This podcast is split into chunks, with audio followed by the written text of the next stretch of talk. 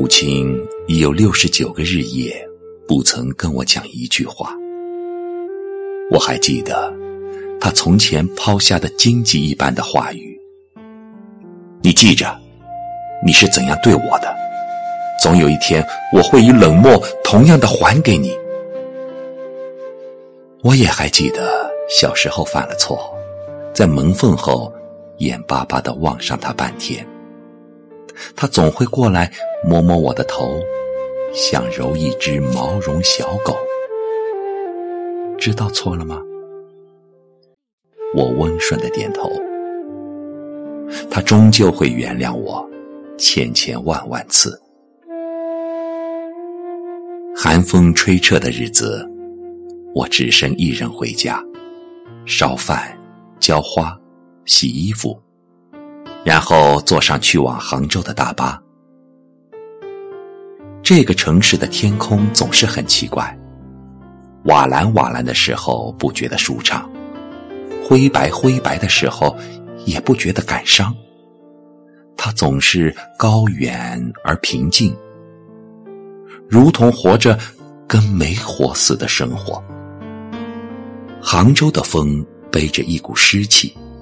像灌不完的孟婆汤，我的遗落的记忆，最终沉重的落在十月十一日的下午。你们怎么来学校了？知道你二模刚结束，带你出去放松心情呗。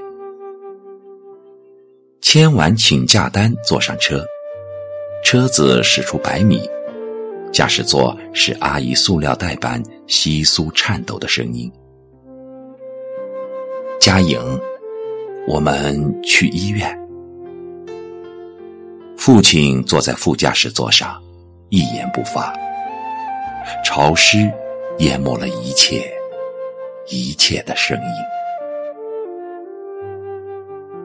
我几乎是一点认不出母亲来，她剃光了长发。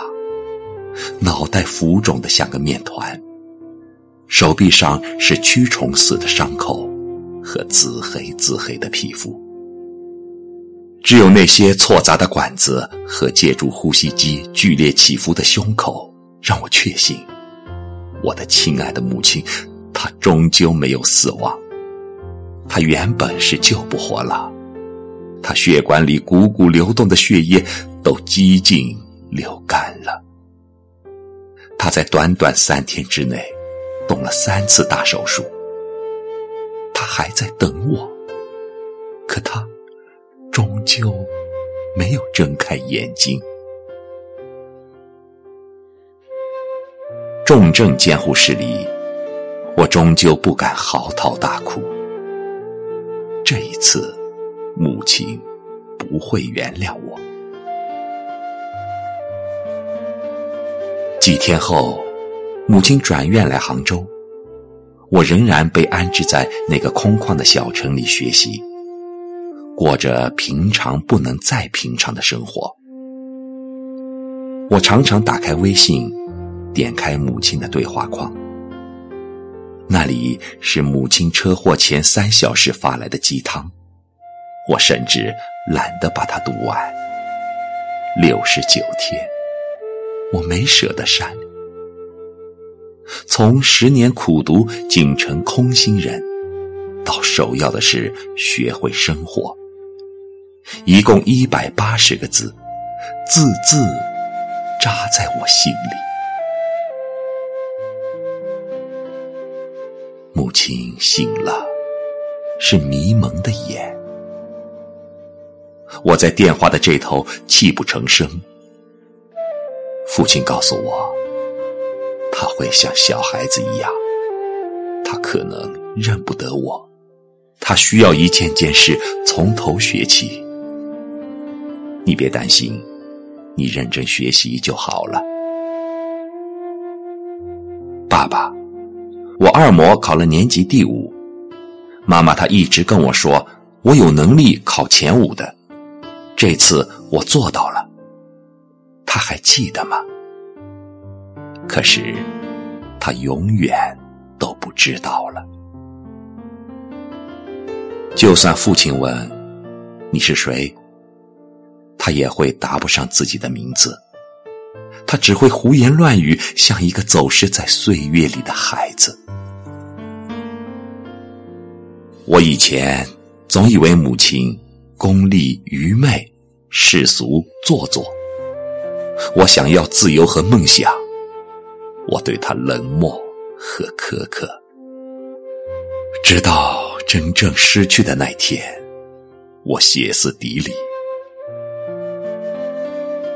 昨日的大巴在夜里抵达杭州，母亲啊，我没日没夜思念的母亲。他的眼珠骨溜溜的转着，却不曾聚焦到我的脸上。他的头骨被挽去半块，模样有些狰狞。当我的手触及他的手，那里是母亲温热的血液，是我温故如新的回忆，是我忍不住的干涸滚烫的泪水。父亲在他耳边温柔地说：“认识吗？他是谁？”母亲骤然把他温热的手缩回。我的手与他而言太冰冷了。是你女儿啊，你不记得了？他不记得了。女儿来了，不打声招呼，笑一下呀？母亲忽然咧开嘴，露出两排整齐光洁的牙齿，像在等待一个牙医检查她的牙齿。我把手捂热，再去牵她的手。我只是静默的望着她，用很深很深的目光凝视。我希望她会记起我。她转过头来。继而别过头去，他轻声说：“佳莹读书不认真。”那一瞬，我泪流满面。寒风吹彻的日子，我只身一人前往赛场。人行道上，落叶和雨水打湿的地面紧紧抱在一起，他们太冷了。水啊，树啊，他们都很伤心的，他们忍得住就是了。我忽然想起，我的包里有一本《目送》，那是母亲读过的最后一本书。她的书签夹在第五十六页。我曾经嘲笑母亲看如此平淡琐碎、小家子气的书。但从母亲出世直到现在，我已经将它翻了三遍。也许我的母亲会像龙应台的母亲一样，记不起重要的人和重要的事儿，但我仍然爱她。我有与你永恒的记忆，你会记得，有一个小姑娘在你病床边。为你一遍又一遍的念着你喜欢的书，就像你不曾记得的很久很久以前，你叫他一遍又一遍的认字一样。书的封面是你喜欢的枣绿色，是我们久久等待的春天。妈妈，你还记得吗？你是我的母亲。你叫陈学会，你最爱的是绿萝和富贵竹。我是你的女儿，我叫生徒佳莹。我最爱的是你。